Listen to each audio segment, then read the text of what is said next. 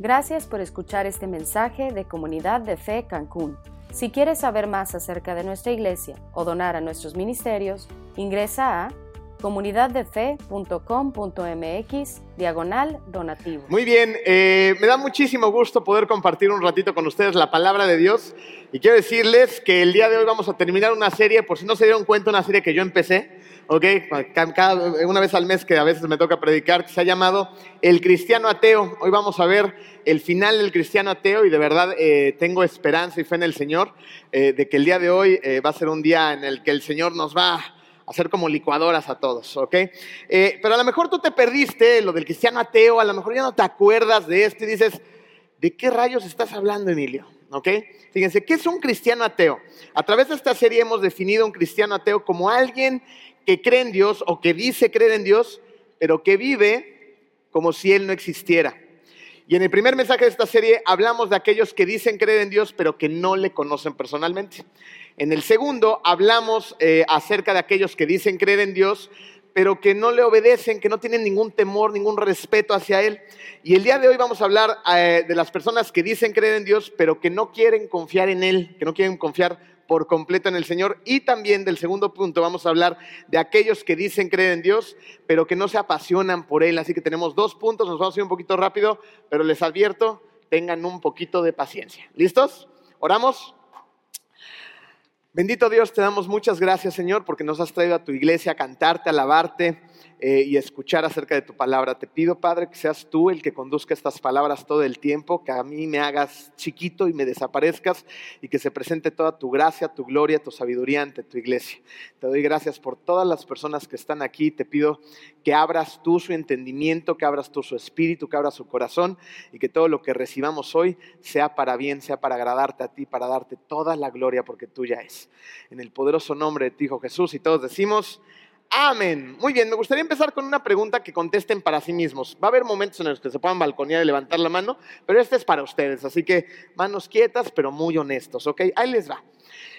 ¿Cuántos de ustedes o quiénes de ustedes son ese tipo de personas que les gusta estar en control de las cosas? En control de las situaciones, que dices, ¿estamos bien? Franco, te dije que no alzaras la mano, ¿eh? pero, pero que, les gusta ese control. Miren, ya se empezaron a balconear solos. ¿Ok?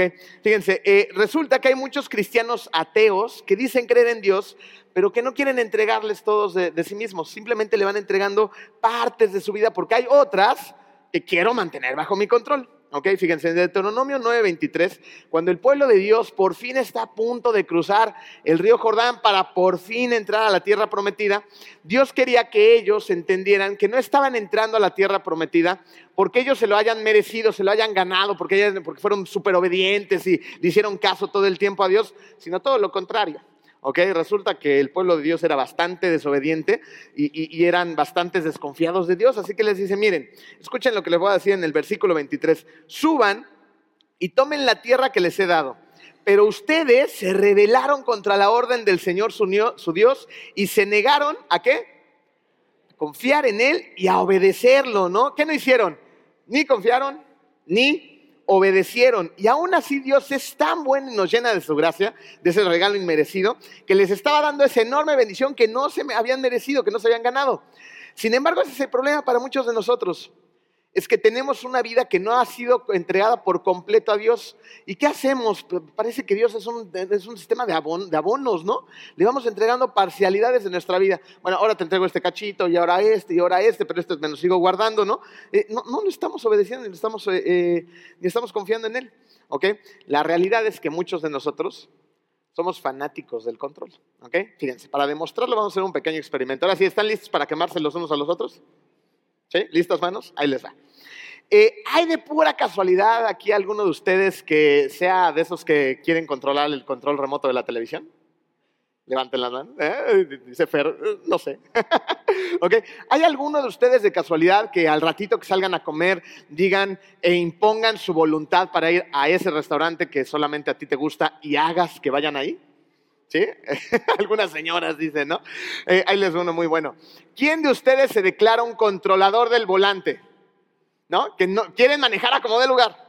¿Ok? Eh, ya empezaron a levantar más manos. No, a mí me pasa a veces con mi esposa. Y justo ayer me pasó. Íbamos manejando y yo iba revisando unas cosas y ella estaba al control del volante, ¿no? Y de repente eh, yo empecé con mi dedito izquierda, derecha, ¿no? Me dice, te voy a cortar ese dedo, ¿no? no, duele un montón, ya estoy acostumbrado a eso, no lo hagas, por favor, ¿no? Este, eh, eh, me declaro un controlador del volante. ¿No les ha pasado que de repente van en el, asiento de copiloto y, parece que tú traes los pedales y el volante, ¿no? Y la, persona que está al lado dice, ¿qué le pasa? ¿Qué se tomó en la mañana? No, somos controladores de muchas cosas o queremos asumir el control, ¿ok? Eh, y esto nos lleva al primer espacio en blanco en su programa, dice así. Uno, creo en Dios, pero no quiero confiar plenamente en Él. No quiero confiar completamente en Él. Piénselo desde este punto de vista. Cuando esto pasa en nuestra vida espiritual, se vuelve mucho más delicado que el tema del control, el restaurante o el coche. ¿Ok? ¿Por qué? Porque cuando yo quiero mantener en control todas las áreas de mi vida, yo estoy pensando, algunas, que soy mejor que Dios para controlar esas áreas. Así que esas no se las suelto. ¿Ok? Y lucho con retener el control. O sea, estoy luchando contra Dios porque digo, esto es mío, esto es mío, esto es mío. Estás luchando contra Dios, ¿quién crees que va a ganar? Estás consciente que Dios va. Fíjense, en Proverbios 3, 5 al 6, en la versión de Emilio Brito, no lo busquen, ¿ok? Dice así, confía en el Señor tan solo con algunas partes de tu corazón, no con todas, ¿eh? Y apóyate, Emilio, en tu propia inteligencia porque eres súper sabio. Y solamente reconoce a Dios en algunos de tus caminos. Así podrás hacer de tus caminos caminos que a ti te gusten y te emocionen. ¿Suena bíblico? No lo es, pero la verdad es que muchos de nosotros vivimos nuestra vida de esa manera. ¿Se han dado cuenta? Dios, eh, te voy a dar esta parte de mi corazón, pero esta no. Dios, te voy a dar estas cosas, pero estas son mías. Dios, te voy a dar mis relaciones, pero me quedo estas dos. ¿Ok? Con estas no te metas. Fíjense, la situación es esta. Dios tiene un propósito para todos sus hijos. Sí lo sabes, ¿verdad? Y yo creo que un padre del tamaño de Dios tiene grandes propósitos para sus hijos. Pero nunca lo vas a experimentar si estás eh, eh, eh, parcializando tu vida, si no se le entregas por completo. Entonces ese propósito no va a suceder. Y fíjense, esto empieza desde la forma en la que estamos pensando. A veces pensamos, Dios, yo creo que sí escuchas las oraciones, pero escuchas las de los demás, porque las mías de plano no. Dios, yo creo que eres un Dios de amor, pero en mi vida como que no siento ese amor, entonces el amor aplica a todos, pero no en mi vida. Un cristiano ateo dice, te creo Dios, pero no puedo confiar completamente en ti.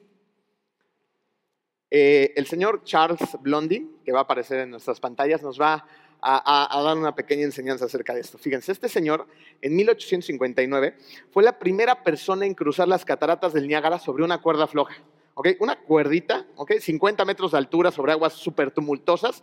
Eh, las cataratas de Niágara de un punto a otro donde hace el cruce tienen una distancia aproximadamente de 335 metros. Eso era un montón lo que estaba haciendo. Y, la primera vez que él lo hizo tenía una gran audiencia. Logra cruzar las cataratas, no se muere nadie, termina. Hay una gran, una, una gran ovación, la gente súper emocionada por lo que él había logrado. ¿Ok? Como se ve que esto está funcionando, entonces se anima a hacerlo una segunda vez, pero ahora le quiere poner un poquito de sal y pimienta y ahora se pone unos zancos ¿no? Sobre una cuerda floja, floja 335 metros. Y, no se queda ahí. Ahora dice, bueno, vamos por una tercera y ahora vamos a poner algo diferente, ¿no? ¿Saben qué hace? Se lleva un pequeño anafre, se lleva un sartencito, se lleva un poquito de masa para hacer tortillas, llega a la mitad de la cuerda floja, saca todas sus chivas, prende su anafrito, se pone a cocinar una tortilla, termina, se la come, guarda sus chivas y sigue caminando el resto de la cuerda floja. ¿no? Este señor necesitaba nuevos hobbies. Eh, eh, lo hace una quinta vez. Y esta quinta vez es donde eh, viene la, parte interesante, fíjense.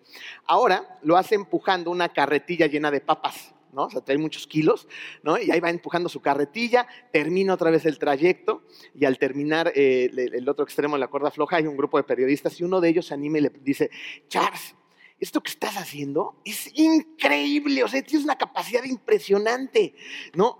¿Por qué? Tengo una idea, ¿por qué no lo haces de esta manera? ¿Por qué no en lugar de patatas eh, subes a una persona y, lo empujas? Porque tienes la capacidad, eres brillante. ¿Saben qué hace el señor Charles? Le voltea a ver y le dice, qué buena idea, sí, la verdad es que sí puedo, sí me gustaría, súbete. ¿Y qué creen que pasó? No se subió. ¿Ok? Simplemente le dijo, eres increíble, mira la capacidad que tienes, tienes muchos talentos, pero yo no me subo, yo nada más te doy ideas o te aplaudo lo que eres, ¿ok? Fíjense, eh, A diferencia del periodista, la historia de Pedro fue un tanto diferente, por lo menos al principio. ¿Se acuerdan de Pedro cuando sale del bote en medio de esa gran tormenta, pisa el agua, no se hunde, no va caminando hacia Jesús, luego se hunde, pero de eso no vamos a hablar hoy. Eh, eh, al principio, Pedro estaba confiando en Jesús y por eso hizo algo impresionante. Resulta que muchos de nosotros queremos precisamente experimentar lo mismo que experimentó Pedro, el poder de Dios. Pero la mayoría de nosotros, la verdad es que estamos demasiado asustados para salir del barco. ¿Y qué hacemos? Lo mismo que el periodista. Dios, eres maravilloso, eres grande, eres soberano, eres poderoso, eres increíble. Y, yo imagino a Dios, ya te diste cuenta al fin. No, ven, te invito. No. ¿De qué? Es impresionante, pero yo, aquí con mis cosas, yo manejo mis cosas, tú sigues haciendo cosas grandes, todos tranquilos. ¿Ok? ¿Se imaginan? Queremos caminar sobre el agua, pero no salimos del barco. Decimos, Dios, te voy a confiar algunas cosas, pero no te voy a confiar todas. Quiero grandes aventuras, quiero pasar la cuerda floja en las cataratas de Niágara. Dios te dice, órale, vamos. No, y, te pierdes una vida increíble. ¿Saben qué es lo increíble? Que no estamos solos en nuestras luchas de fe, porque creo que todos las tenemos. ¿Ok? Y Marcos 9:22 eh, nos dice algo al respecto. Fíjense, aquí vemos a un padre que tenía un hijo que la Biblia dice que estaba endemoniado, tenía un demonio dentro, que estaba poseído. Así que el papá de este muchacho está muy preocupado, primero va con los discípulos de Cristo. ¿Qué pasa con los discípulos? ¿Se acuerdan? No pueden, ¿eh? se nota que leen sus Biblias, no pueden. ¿No? En ese momento entonces, ya que no pueden los discípulos de Cristo, se lo lleva Jesús el papá y el papá escuchen lo que les dice. Versículo 22. Si puedes hacer algo, le está diciendo a Jesús, ¿eh? Si puedes hacer algo, ten compasión de nosotros y ayúdanos. Eh, yo, me imagino en ese momento a, nuestro Señor Jesús, ¿no? Eh, ahí viendo a este papá desesperado y ya de haber dicho, a ver, me repites lo que estás diciendo? ¿Que si puedo? ¿E, ¿En serio me estás diciendo que si yo puedo? A ver, pequeña creación de Dios, yo junto con mi Padre separamos los mares de los cielos en la creación del mundo, de un soplido creamos todas las galaxias del universo, y tú vienes a mí a preguntarme si puedo. Fíjense lo que dice Jesús en el versículo 23. ¿Cómo que sí puedo? Y Jesús contesta, para el que cree, ¿qué dice después? Con convicción, para el que cree, ¿qué? Eso, todo es posible, no hay que decirlo como si lo creyéramos, ¿no? Fíjense, el padre dijo, sí creo, exclamó de inmediato el padre del muchacho. ¿Y con qué termina? Ayúdame en mi poca fe. Este pasaje nos recuerda cómo nuestra naturaleza, nuestra fe es imperfecta, defectuosa y bastante limitada. Pero es increíble ver cómo la palabra de Dios nos empuja a creer en Él constantemente y sin embargo, al mismo tiempo nos empuja a, a decirle, Dios, ayúdame a creer donde todavía me cuesta trabajo creer. Él te empuja a decirle, Dios, yo quiero mantener estas cosas bajo mi control, pero ayúdame a creer que están mejor en tu control que en el mío.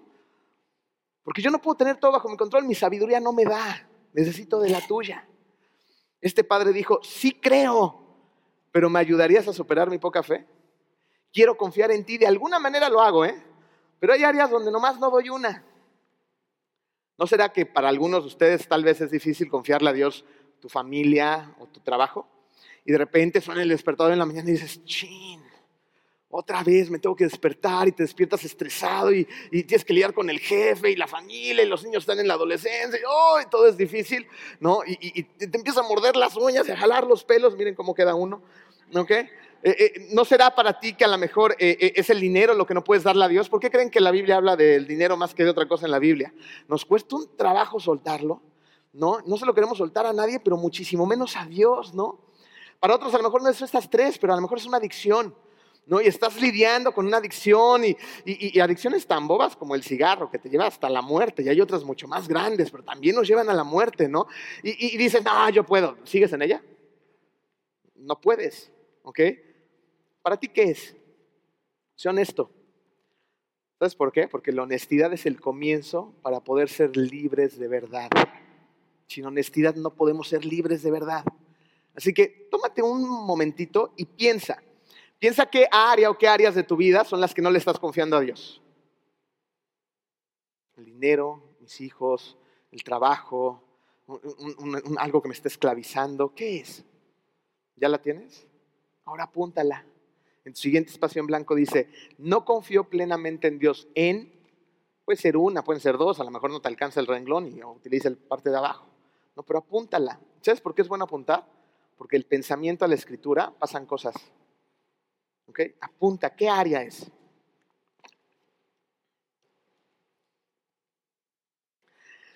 La Biblia nos dice que la verdad nos hará libres. Sin embargo, muchos de nosotros, ¿qué hacemos? Creamos prisiones, prisiones ficticias en nuestra propia mente. Ahí nos encerramos y nos escondemos de Dios, escondiéndole esas áreas o esas cosas que no le queremos entregar, ¿no? Como si Él no supiera qué, le estamos escondiendo. ¿No crees que es tiempo ya de entregarle esas áreas en las que no confías a Dios? Pero ¿cómo? ¿Cómo le hago? La Biblia es maravillosa y siempre nos dice el cómo. Ahora vamos a ver Proverbios 3, 5 al 6, no la versión de Emilio, la versión de la NB, y dice así.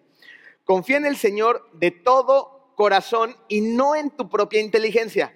Reconócelo en todos tus caminos, no en algunos, en todos tus caminos, y Él allanará tus sendas. Tu familia, tu trabajo, tus amigos, tus relaciones, tu salud, tus pasatiempos, todos todos tus caminos, porque si lo reconocemos a Él en todos ellos, Él va a hacer que esos caminos chuecos que tenemos se, vuelvan caminos rectos. Pero para esto debemos de confiar en Dios. Debemos de confiar en Dios. Pero déjame hacerte una pregunta. Cuando un niño extraño, perdón, un niño se, se acerca a un extraño, un extraño al niño, ¿tú qué normalmente le dices? No te acerques a él. ¿Lo conoces? No, entonces no tienes por qué estar con esa persona, no la conoces, yo tampoco la conozcas, no vayas. ¿Tú confías en alguien a quien no conoces? No confiamos en quien no conocemos y lo mismo pasa con Dios. ¿eh? La única forma en la que podemos confiar en Dios es, adivinen qué, conociéndolo. ¿No crees que es por eso tan importante para Él, y nos lo dice por toda la Biblia, que tengamos una relación verdadera, personal e íntima con Él? Solamente así podemos confiar en Él. Pero para esto necesitamos una verdadera relación que sea íntima y que sea una alianza con Dios rápidamente un ejercicio de imaginación. Imagina qué pasa en tu vida, el poder que esto tiene en tu vida, cuando sabes y por medio de ese saber crees de verdad que Dios te ama. Lo crees, es una verdad que, que metes en tu corazón, en tu espíritu, en tu raciocinio y dices, de verdad Dios me ama. ¿Cómo camina una persona que sabe esto? ¿Cómo se mueve en la vida? ¿Cómo tomas decisiones cuando sabes de verdad que Dios te ama y te ama con todo su corazón? Imagina qué pasa en tu vida cuando conoces de verdad la gracia que Dios te está ofreciendo. Ese regalo inmersión, no, no me merezco esto, pero Dios me lo está dando. Imagina qué pasa cuando sabes que puedes confiar mucho más en Dios que en tu propia sabiduría y empiezas a poner las decisiones de tu vida basados en Él y en lo que Él quiere para ti. Cuando tú lo conoces de esa manera, entonces Él toma las decisiones de tu vida por ti. ¿no? Y antes de tomar una decisión precipitada, vas a Dios y dices, ¿qué tengo que hacer? Esto, órale, va. ¿Y sabes qué también hace? al mismo tiempo le da propósito y sentido a nuestra vida. Sin embargo, tenemos una tendencia a querer que Dios se muestre primero a sí mismo, ¿no? Entonces, hagan de cuenta que necesitamos como una especie de garantía. Dios, eh, eh, sí voy a hacer ciertas cosas, pero primero necesito que demuestres tu fidelidad hacia mí para que yo pueda confiar en ti. Así que Dios, solamente si me ayudas a, este ascenso, a conseguir este trabajo, a cerrar este negocio, entonces ahora sí ya te voy a poder servir. Dios, eh, ya soy un cuarentón, vivo todavía con mis papás, soy medio baquetón, ¿no? Estoy soltero eh, y estoy ya desesperado, necesito que presentes ante a la mujer que tienes preparada desde el principio de la creación. Así que mira, vamos a hacer un trato tú y yo, te voy a poner una ligera prueba, Dios, como si yo pudiera poner a prueba a Dios, ¿no? Entonces, mira, si justo en este momento sube por esa escalera una mujer guapísima, sombrero blanco, ¿no? Eh, una falda verde, unos zapatos morados, se dirige a mí y me pregunta a la hora, voy a saber al fin que ella es para mí. Esto no es confianza. De hecho, no hay cosas en la Biblia que nos digan que esta es la forma en la que Dios trabaja. ¿Qué quiere Dios? Que confíes en Él y que le tengas fe. Y para ponernos una muestra, les voy a presentar a mi amigo el impala africano. ¿Ok? Está requete bonito, ¿verdad?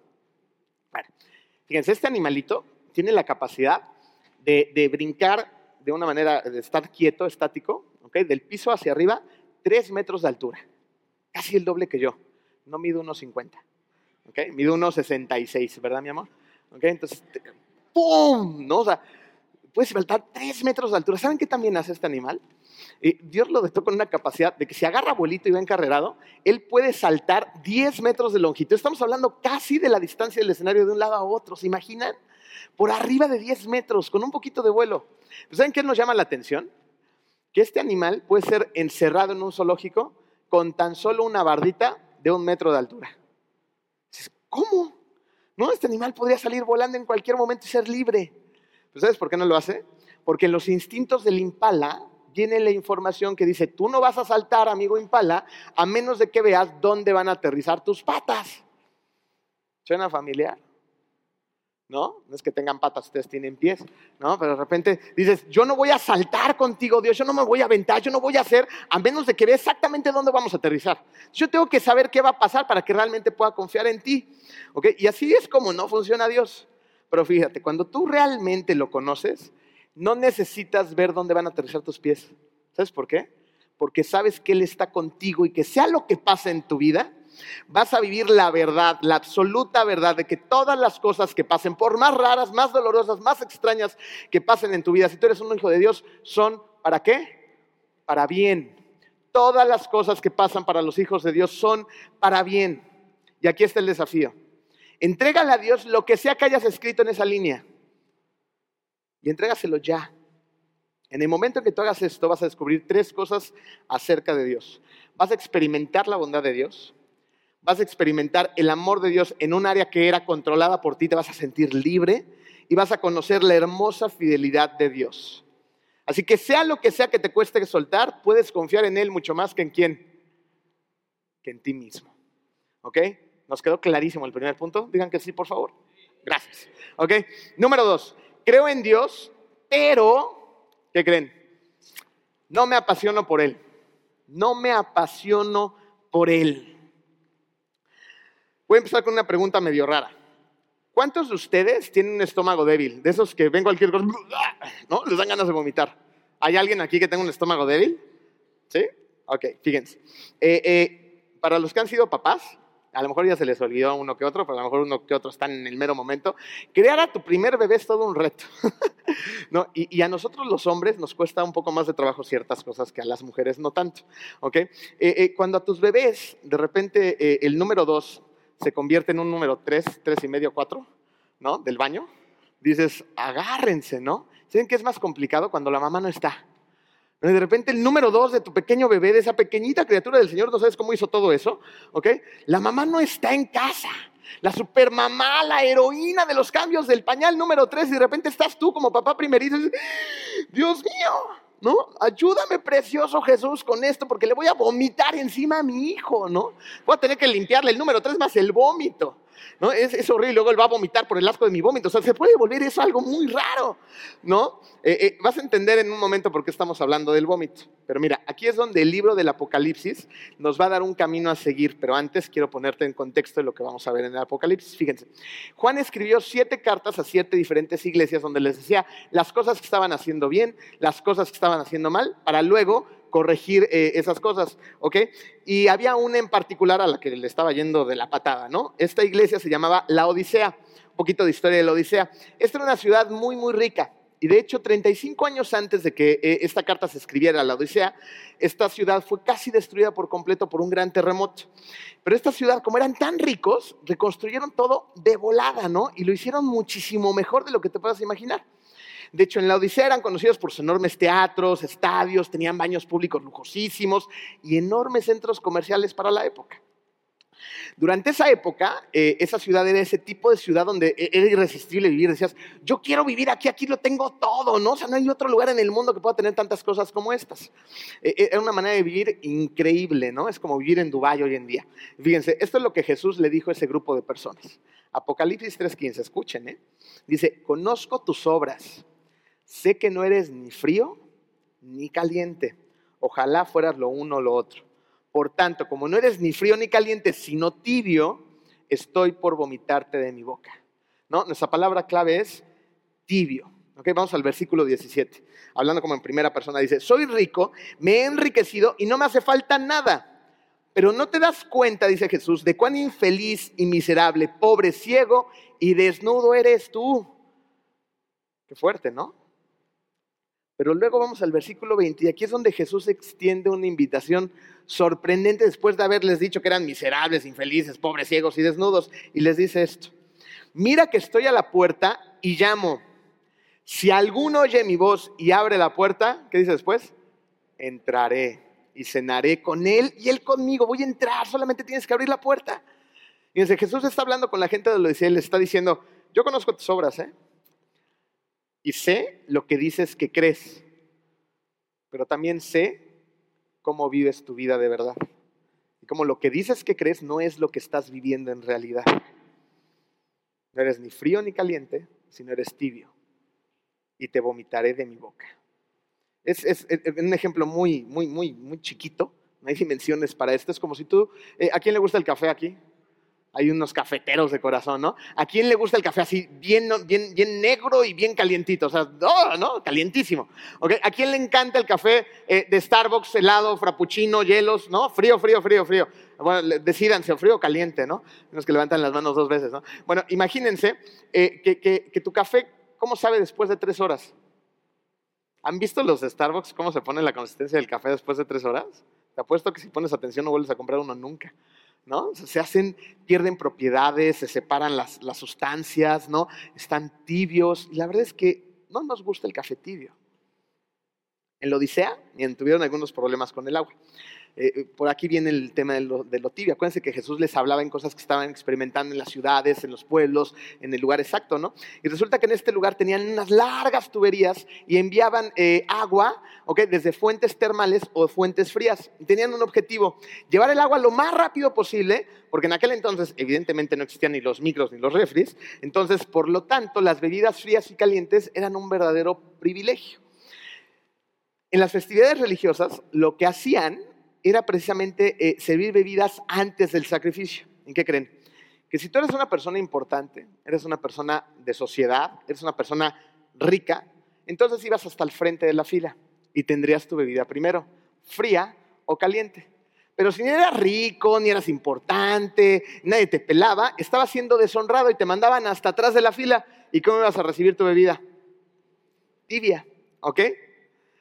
Versículo 16 vemos nuevamente, por tanto, como no eres ni frío ni caliente, sino tibio, estoy por vomitarte de mi boca. ¿Qué está diciendo Jesús? ¿Qué nos está diciendo? Fíjense, eh, nosotros llega un momento en que nos empezamos a enfriar, ¿no? O, somos o no somos, o ya no, somos, no sabemos ni qué somos y no hay pasión, eh, nos mostramos apáticos a las cosas del Señor o satisfechos, complacientes, en un punto de confort tan confortable que no nos movemos, donde no hablamos de nuestra fe, donde no compartimos, donde no inyectamos a nadie nada. ¿Y qué creen?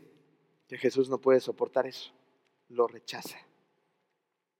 Ahora, ¿cuántos de ustedes saben que es un oximorón? ¿Nadie? Un oximorón es cuando juntas dos palabras diferentes que son opuestos y las pones juntas. Fíjense, ahí les doy un par de ejemplos. Eh, actúa de una manera natural. Copia original. Aunque sea una muy buena copia, ¿ok? No es el original, ¿estás de acuerdo? Copia original. Aquí les doy una muy buena. La eficiencia del gobierno. Gran opuesto. Fíjense, pero quizá el mayor oximorón de la historia sería un cristiano, una persona que debería estar apasionado con un corazón prendido, no, tibio. Cristiano tibio. ¿Qué es un cristiano tibio? Cinco características de los cristianos tibios. Y si somos honestos, algunos de nosotros podríamos encontrarnos justo ahí. Primera característica del cristiano tibio. Anhelan la aceptación de las personas más que la aceptación de Dios. Timoteo 3.2 dice, pues la gente solo tendrá amor por sí misma y por su dinero. ¿No? Eh, eh, esto suena bastante del día a día. Eh, nos hemos dado cuenta que vivimos una generación centrada en, nosotros mismos, ¿no? ¿Te gustó? ¿Te gusta mi reloj? Mira, mira lo que traigo puesto, ¿eh? Mira mi pluma nueva, mira mi bolsa, mira mi ropa, mira mi coche, mira mi casa. acéptame, por favor, necesito entrar a tu círculo, estoy desesperado, dime que me aceptas. No, voy a hacer todo lo necesario con tal de que me aceptes. Es más, estoy tan desesperado porque me aceptes que estoy dispuesto a cambiar mi moral y mis, mis valores con tal de pertenecer a tu círculo. ¿Lo han visto? Yo creo que por todos lados, ¿no? ¿Y qué dice Jesús acerca de esto?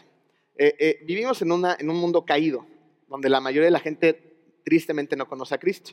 Entonces, su vida gira en torno a cosas que no son de Dios. ¿Ok? Así que Jesús nos dice, sé consciente cuando todos los hombres hablan bien de ti. Porque si todas las personas a tu alrededor están hablando bien de ti, entonces tienes un problema. Le estás dando gusto a la gente por encima de a Dios. Un cristiano tibio anhela la aprobación de la gente por encima de la aprobación de Dios. Segunda característica del cristiano tibio. Un cristiano tibio rara vez comparte su fe en Cristo. Chin, fíjense, ¿por qué no hacemos esto? Por varias causas y varios motivos. A veces no queremos ser raros, no queremos que nos rechacen, ¿no? Eh, andamos caminando con esta bandera que dice, no, es que yo respeto a los demás, entonces no me meto en, los pensamientos de los demás, ni impugno mis creencias. No, puede ser. Eh, pero somos honestos, eh, también cabe esta posibilidad. ¿No será que no compartimos eh, las buenas nuevas, que no compartimos el Evangelio porque realmente no estamos convencidos del poder que éste tiene? ¿No será esa la verdadera razón? Porque si realmente creyéramos esto, si realmente dijéramos, lo que yo sé es, vida eterna, es el Padre, es Dios, es Jesús en la cruz, lavando todos mis pecados, ahora voy a estar festejando por la eternidad, haciendo un trabajo perfecto para Él, en un cuerpo perfecto, en, en ese hermoso paraíso, no, tendrías ganas de írselo a decir a todo el mundo de una u otra manera. Yo no estoy diciendo que vayamos a darle Biblias a la gente, no somos ese estilo de iglesias, no se han dado cuenta, ¿ok? Pero hay muchas maneras de hacerlo, incluyendo esa, si es tu don, ¿ok? Pero no lo hacemos, nos limitamos. Si realmente creyéramos en el poder del Evangelio, estaríamos contándoselo de diferentes formas a todo mundo. Y en las mañanas cuando nos levantamos diríamos, Dios, por favor, dame la congruencia, dame la entereza para ser eh, eh, un ser humano que vaya caminando con, una congruencia impecable de lo que tú quieres transmitirle a los demás. Pero ¿qué hacemos? Muchas veces lo contrario, ahuyentamos a la gente con nuestra forma de vida, ¿no? Y, esto es, difícil, fíjense. Eh, Mateo 10, 32, 33. Escuchen esto, ¿eh? A cualquiera que me reconozca delante de los demás, yo también lo reconoceré delante de mi Padre que está en el cielo. Pero a cualquiera que me desconozca delante de los demás, yo también lo desconoceré delante de mi Padre que está en el cielo. ¿No? Este, este, este versículo nos debería de ayudar a otra vez estructurar cómo llevamos la vida. Tercera característica del cristiano tibio, renombran sus pecados, pecados, ¿no? Eh, yo no sé si a ustedes les pasa o se han escuchado eh, eh, personas, o a veces lo hacemos nosotros mismos, de cómo le ponemos diminutivos a los pecados o les ponemos otros nombres, ¿no? Para que no suenen tan malos. De repente resulta que el adulterio, pues no es adulterio, es el asunto. Vamos a hablar del asunto. Es el adulterio, punto. ¿Ok? Ay, es que tú no me entiendes, quiero demasiado a mi novia, no estamos casados, pero, pero pues es que nos amamos, todo el mundo lo hace, ¿no? Es fornicación. Listo, no hay más. No es que, como es mi novia, entonces ya tengo chance. ¿Estás casado no estás casado? La Biblia dice que entonces es fornicación. ¿Ok? ¿Qué es la pornografía hoy en día? Entretenimiento para adultos. ¿No? ¿Qué hacemos a veces con la margona? Ay, vamos a fumarnos un churrito. Mira, está bien simpático, nos vamos a pasar riendo, ¿no? Diminutivo, lo hacemos chistoso, ¿no? Como lo vemos, no es lo mismo decir, eh, vamos a drogarnos fumando marihuana. No, vamos a drogarnos. ¿Cambia el contexto? Un montón. No, pero pensamos que al cambiarle el nombre al pecado, el pecado ya no es tan malo. Es algo así como si el pecado perdiera poder por cómo lo nombramos. Cuarta característica del cristiano tibio. Piensa más en la vida en la tierra que en la eternidad en el cielo. Eternidad en el cielo. Fíjense, eh, eh, los cristianos tibios se consumen con la vida en la tierra y no con la eternidad que Dios nos está prometiendo en el cielo. Y Pablo dijo algo increíble respecto a esto y lo dijo en Filipenses 1.21. ¿Se acuerdan? Porque para mí el vivir es quién? Y el morir es ganancia. ¿No? Eh, eh, Pablo se dio cuenta de algo increíble, se dio cuenta que con su vida él tenía que ser un testimonio de Cristo caminando sobre la tierra y que con su vida tenía que ejemplificar las enseñanzas de Cristo. Entonces, e, esa es mi misión, ¿ok? Dar testimonio de Cristo en esta tierra, pero cuando muera hay algo todavía mucho mejor. Voy a estar al lado del Padre. Pero ¿qué vemos en la tierra hoy en día?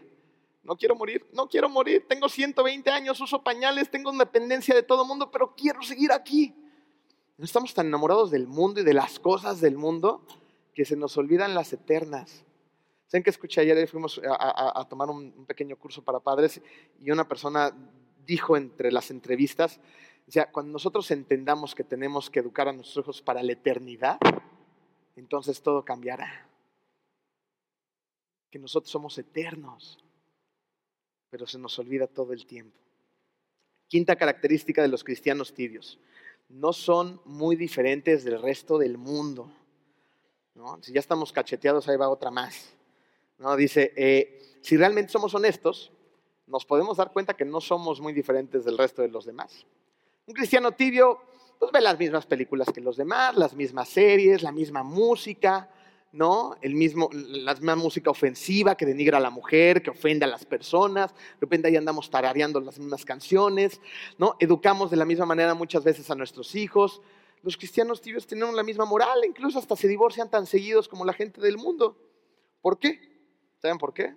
Porque un cristiano tibio es como todos los demás. Un cristiano tibio quiere todo lo que Dios tiene para él, pero no quiere hacer nada de lo que Dios le manda hacer. Quiero todo lo que ofrece Jesús, pero no tanto de Jesús que me convierta en una de esas personas que están apasionadas con esas cosas espirituales. Jesús los llama tibios y le dan ganas de vomitar. Tú puedes decir, ay, tú vienes aquí a decirnos que, qué onda con los tibios y tú qué. Y yo mucho. Una de las razones por las cuales me es relativamente fácil hablar de estas cosas es porque yo he estado ahí en todos los casilleros ¿eh? y en más. Y te sorprendería saber dónde puede ser un buen cristiano tibio. ¿Sabes dónde? Aquí. De repente cuando trabajas en una iglesia, eh, hay, tanta gente que se te empieza a acercar, horas por mí, horas por mí, horas por mí, llegas a tu casa y llegas igual de fundido que los demás, te acuestas, te duermes, no oraste ni por nadie, ni por ti, ni por tu esposa, ni por tus hijos, ni por nada. De repente te das cuenta, llega un momento en que te levantas en la mañana a trabajar, agarras la Biblia y la agarras para enseñar, para dar clases, para sacar apuntes, ¿no? Para estudiar, pero no la estás agarrando porque tienes la necesidad de ir a la palabra de Dios, porque necesitas su sabiduría, porque la estás buscando con amor, con pasión. Dices, ¿qué tengo que me dice a Jesús el día de hoy? No, estoy trabajando, ¿no? Y, eso es un corazón tibio. ¿No? De repente das ganas que estás, te, dan, eh, eh, perdón, te das eh, cuenta que estás enseñando y enseñando y enseñando. ¿Y quién te enseña a ti? Empieza a dejar de recibir y tu relación con Dios empieza a enfriar horrible. De repente te puedes dar cuenta que te has convertido en un pastor de tiempo completo y un seguidor de tiempo parcial de Jesús. Yo creo que este es un problema de todas las iglesias en todo el mundo. Tenemos que estar bien atentos de no caer en esto. Y cuando estamos cayendo en esto, volver a encender esa pasión y decir, Dios, aquí estoy, búscame, llámame. Si eso nos pasa a las personas que trabajan en la iglesia, yo creo que es evidente que nos pasa a todos, ¿no? A lo mejor te has convertido en una buena mamá de tiempo completo y una seguidora parcial de Jesús. A lo mejor te has convertido en un gran hombre de negocios, ¿no? En un gran trabajador y en un eh, hombre de negocios de tiempo parcial de Jesús. A lo mejor te has convertido en un, en un estudiante de tiempo completo y un seguidor parcial de Jesús. Y así es como un día despiertas y te das cuenta que eres un gran oxímoron. Un cristiano tibio, no caliente, no frío, sino uno completamente cómodo y complaciente con mi relación con Jesús. Pero ¿sabes qué influye también? El lugar donde vivimos. Eh, ¿Qué costo tiene seguir a Jesús en Cancún, en México? Digo, a lo mejor tal vez tus papás son católicos, ¿no? Y como les dijiste, ¿qué creen? Tengo una noticia, soy cristiano. Estás loco, ¿no? A lo mejor hasta te dejaron de hablar, a lo mejor perdiste amistades, pero de eso a perder tu trabajo, de eso a estar preso por seguir a Cristo, de eso a perder la cabeza, a ser decapitado por seguir a Cristo, creo que hay una distancia enorme, ¿no? Y, la verdad es que en esta parte del mundo resulta que es relativamente fácil ser cristiano y eso nos hace mucho más difícil ser un cristiano verdadero. ¿Sabes por qué? Porque el seguir a Cristo tiene un costo. Tiene un costo. Y se nos olvida el costo y es un costo que no queremos pagar. En otras partes del mundo el costo es más elevado, puedes perder tu trabajo, tu reputación. Hay lugares en el mundo donde literalmente si eres cristiano pierdes la cabeza. Y por horrible que sea esta verdad, prácticamente parece que hay una bendición en esta, en, esta tragedia, ¿no? ¿Saben cuál es? Que cuando los cristianos sufren, sufren persecución, ¿sabes qué pasa? Nos unimos y al mismo tiempo nos hacemos qué? Más fuertes. Pero cuando nada de esto existe, nos convertimos en cristianos tibios. ¿No? Pero ¿qué pasa? Que de repente, incluso en México, eh, en algún momento se empezó a hacer difícil el ser cristiano. Cuando las personas te empiezan a rechazar, cuando hay tantas ideologías diferentes, dices, ah, tú eres cristiano, pregúntale a los chavos que están allá abajo. El trabajo que les cuesta a veces levantar la mano en medio de un lugar de gente que no saben qué cree o que se declaran ateos y ellos son los únicos. Tienen que ser valientes para decir, yo sigo a Cristo. Eso te hace pensar, ¿estoy adentro o no estoy adentro? Porque cuando estás adentro, realmente entiendes el gran sacrificio que Jesús hizo en la cruz. Y ahí dejas de ser un cristiano tibio para convertirte en un verdadero seguidor de Cristo. ¿Te acuerdas que Jesús le estaba hablando a la Odisea al principio, no? Una iglesia que estaba en una cultura bastante similar a la, a la nuestra, riqueza, teatros, distracciones, un montón de cosas. De repente ahí está Jesús diciendo, tú dices que eres rico, dices que has adquirido riqueza y que no necesitas nada, pero no te das cuenta, eres miserable, eres lamentable, pobre, ciego y desnudo. Wow. Yo espero de verdad que el amor del Espíritu Santo, como diría nuestro pastor Marco Monroy, hoy nos haya dado unas buenas cacheteadas. Y estés tal vez eh, tú, como esa persona eh, en la cual le cae el 20, estés diciendo, ching, la verdad es que tal vez yo he vivido como un cristiano tibio. Tal vez he reconocido que Dios existe, sé cosas de Él, pero, pero no lo conozco de verdad porque no estoy realmente comprometido con Él. Pero ¿qué haces si descubres que eres tú? La verdad es que no es tan complicado. Su último espacio en blanco. Abre la puerta de tu corazón e invita a Jesús a entrar. ¿Ya se dieron cuenta por dónde va la cosa? abre tu corazón e invita a Jesús a entrar. Dile Jesús, entra y entra ahora. ¿Se acuerdan lo que dijo Jesús en el versículo 20? Mira que estoy a la puerta y llamo. Si alguno oye mi voz y abre la puerta, entraré y cenaré con él y él conmigo. Aquí está otra vez Jesús susurrándote al oído. ¡Ey! Paco, Juan, María, Chucho, tú, aquí estoy. Estoy listo, preparado y desesperado para entrar a tu vida. Escucha mi voz. Soy yo, soy Jesús. Fíjate, esta es la situación. Él te ama y te acepta como estás hoy, con tus equivocaciones, tus caminos chuecos, con lo controladores que somos, ¿no? Con esa flama apagada, porque Él quiere entrar a tu vida, quiere poseer tu vida por completo. Y hay una buena noticia después de esto, que te ama tanto que no te va a dejar como estás te va a transformar por completo. Y es justo ahí donde te convierte precisamente en una nueva creación, donde todo lo viejo se va y entra todo lo nuevo. Para todos aquellos que están aquí, que ya lo han hecho, que han invitado a, vivir con ustedes a Jesús, que lo conocen, pero que se han puesto cómodos, complacientes, que se ha apagado esa llama, ¿qué haces? Piensen en esto. Eh, para aquellos que, tuvieron hijos pequeños o que tienen hijos chiquitos, ¿qué, hacen los niños cuando después de todo el día que tú estuviste fuera, llegas a casa y escuchan la puerta cerrarse? ¿no? Y allá están tus niños, es una imagen preciosa, ¿no? ¿Cómo bajan los niños o cómo van a ti corriendo? ¿no? De, ¡ay, ya llegó mi mamá, ya llegó mi papá! ¿no? Y van a máxima velocidad, llegan a la puerta y ¡pum! Te brincan encima y te abrazan y te besan. Eh, ¿No crees que es exactamente lo mismo que, que nos está diciendo Jesús que hagamos? Aquí estoy, estoy llamando a la puerta, ¿qué tengo que hacer? Tengo que correr a ti, tengo que brincarte encima y decirte gracias Señor, porque estás aquí. Corra hacia esa puerta que Él está llamando. Simplemente dile te quiero. Te quiero, te necesito.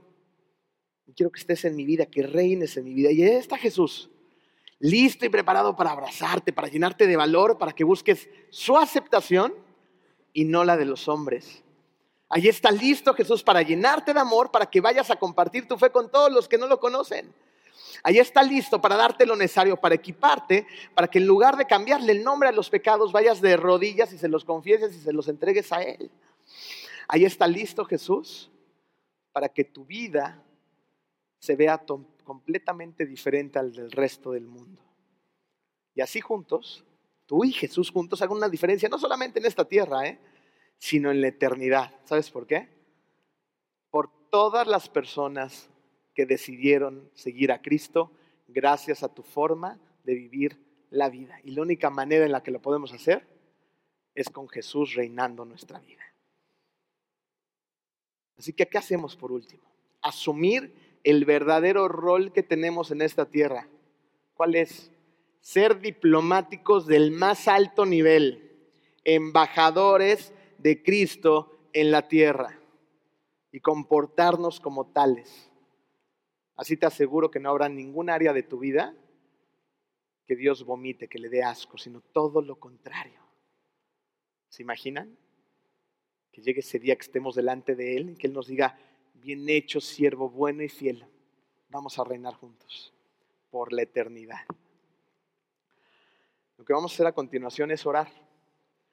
Eh, y esto no es algo que hagamos de manera continua en comunidad de fe, porque creemos que el aceptar a Cristo es una constante de una decisión que has ido tomando a través del tiempo, donde ya has pensado lo que estás haciendo y por qué lo vas a hacer, y las repercusiones eternas que esto tiene.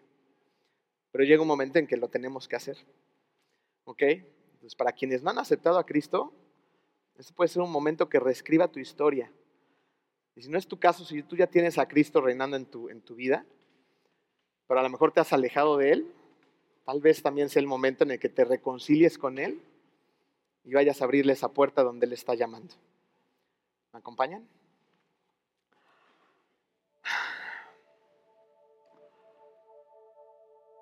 Querido Dios, hoy quiero recordar lo que, lo que este papá le dijo a tu hijo, a Jesús cuando él estaba completamente desesperado porque su hijo estaba poseído. Me dijo Jesús, creo, pero ¿me ayudarías con mi poca fe? Padre, hoy te pedimos que nos ayudes a todos nosotros a superar nuestra poca fe. Hoy queremos decirte en cuanto lamentamos el no haber confiado en ti completamente. Cuánto lamentamos habernos alejado de ti cuánto lamentamos todo lo que hacemos todos los días que sabemos que está mal y que te ofende. La Biblia, hermoso Padre, dice que, que el pecado está en todos nosotros y que todos hemos pecado y que este pecado nos separa de ti, del Padre, y nos separa para siempre porque tú eres santo. Sin embargo, en medio de esta pésima noticia hay una muy buena, la mejor noticia que pudo haber existido durante toda la eternidad. Su nombre es Jesús el único quien ha vivido una vida sin pecado. El único que fue a esa cruz de manera voluntaria para ser torturado, para recibir latigazos, para ser humillado, escupido y portar una corona de espinos cuando Él es el rey de reyes junto contigo. Él de una manera voluntaria fue caminando al monte de la cruz, de la calavera para ser clavado en esa cruz, para pagar una deuda de pecado que no estaba en él. Nuestra deuda. Y tú Jesús la pagaste. La pagaste con la esperanza que tal vez un día como hoy nosotros decidiéramos recibirte a ti para ser perdonado por nuestros pecados. Sé que esta oración tiene el poder de reescribir mi historia por toda la eternidad. Así que si tú no tienes a Cristo en tu corazón, y es tu deseo invitarlo a reinar en tu vida, repite dentro de ti. Y a partir de hoy vive de una manera completamente diferente. Dios, sé y declaro que tú eres el creador de todo. Sé que tú eres el diseñador perfecto que está detrás de galaxias, de estrellas, de planetas, del universo entero. Sé que tú eres un Dios todopoderoso, soberano, omnisciente, omnipotente, y que eres el rey de toda la creación. Y creo, y creo, y creo desde lo más profundo de mi ser, que hace más de dos mil años tú cumpliste una gran promesa al enviar a tu Hijo Jesús a dar su vida en la cruz por mí, porque me amas, porque me amas demasiado. Hoy declaro que tú eres real. Y hoy declaro que Jesús es tu Hijo y que cada gota que Él derramó en esa sangre en la cruz cubrió mis pecados para que hoy tú y yo pudiéramos volvernos a ver. Solamente a través de su sangre tú y yo podemos tener una relación. Y tú, Jesús, lo hiciste posible. No quiero solamente llenarme de información, Dios. No quiero solamente llenarme de información tuya de Jesús quiero, necesito y deseo tener una relación íntima y real contigo. Hoy Jesús, te pido que me hagas nuevo, que borres todo lo viejo, que lo tires a la basura y que me renueves por dentro, renueva mi mente, mi corazón, renueva mi espíritu, para que tú y solo tú ocupes el lugar que te corresponde, que tú reines en mi vida. Para ti que ya has recibido a Cristo en tu corazón, pero que te has alejado y hoy quieres reconciliarte con Él, repite dentro de ti. Querido Dios, extraño. Extraño tu sabiduría, extraño tu dirección. No solo te extraño, te necesito. Hoy entiendo que mis caminos se han torcido, se han enchuecado y se han ido por otra dirección porque yo me he distanciado de ti. Te necesito y no quiero tomar una decisión más, no quiero tomar un aliento más sin saber que tú eres el que le está dando dirección por completo a mi vida. Así que hoy, hoy Jesús, escucho tu llamado a la puerta. Sé que tú estás ahí. Lo único que tengo que hacer es abrirte la puerta de mi ser. Hoy me quiero fundir en un abrazo de amor contigo.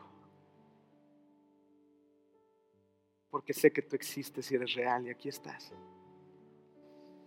No quiero ser más un cristiano ateo, no quiero ser nunca más un cristiano tibio, Dios sino quiero ser uno lleno de pasión por ti. Quiero experimentar una vida verdadera, una vida plena, una vida con un propósito real y con una relación constante contigo. No por lo que me das y lo prometes que eres y que me das, sino simplemente por lo que tú eres. Eres Dios, eres creador de todo. Te pido perdón porque te he dado la espalda a pesar de conocer tu amor y, te y tu gracia. Te doy gracias porque tú sabías que yo me iba a alejar de ti y sin embargo, ahí estás como el padre recibiendo al hijo pródigo, listo y preparado para recibirme en tu casa y revestirme con una nueva naturaleza. Hoy corro hacia ti y salto emocionado a tus brazos por este hermoso reencuentro. Gracias Dios, gracias por tanto y te pedimos perdón por tan poco. Te damos gracias porque tú eres un Dios de amor, te damos gracias porque tú eres real, y porque has diseñado un paraíso perfecto para reinar junto con nosotros. Te doy gracias, Señor, porque tan solo uno, uno ha recibido a Cristo en su corazón de verdad, o tan solo uno se ha reconciliado contigo y fiesta en el cielo. Gracias porque tus ángeles hoy están cantando y porque hoy se reescribe la historia de la eternidad para algunos de nosotros. Tuyos somos, Señor. Queremos ser obedientes. Queremos tener una vida con propósito, queremos tener una vida que impacta a nuestra ciudad, que impacta a nuestras familias, a nuestros hijos, a nuestros nietos, a las personas que están junto a nosotros, Padre. Haz que eso sea posible porque tú eres el único que puede impactar de verdad. Gracias por comunidad de fe. Gracias por la buena dirección de Marco y Karina. Gracias por tanto. En el poderoso nombre de tu Hijo Jesús. Amén.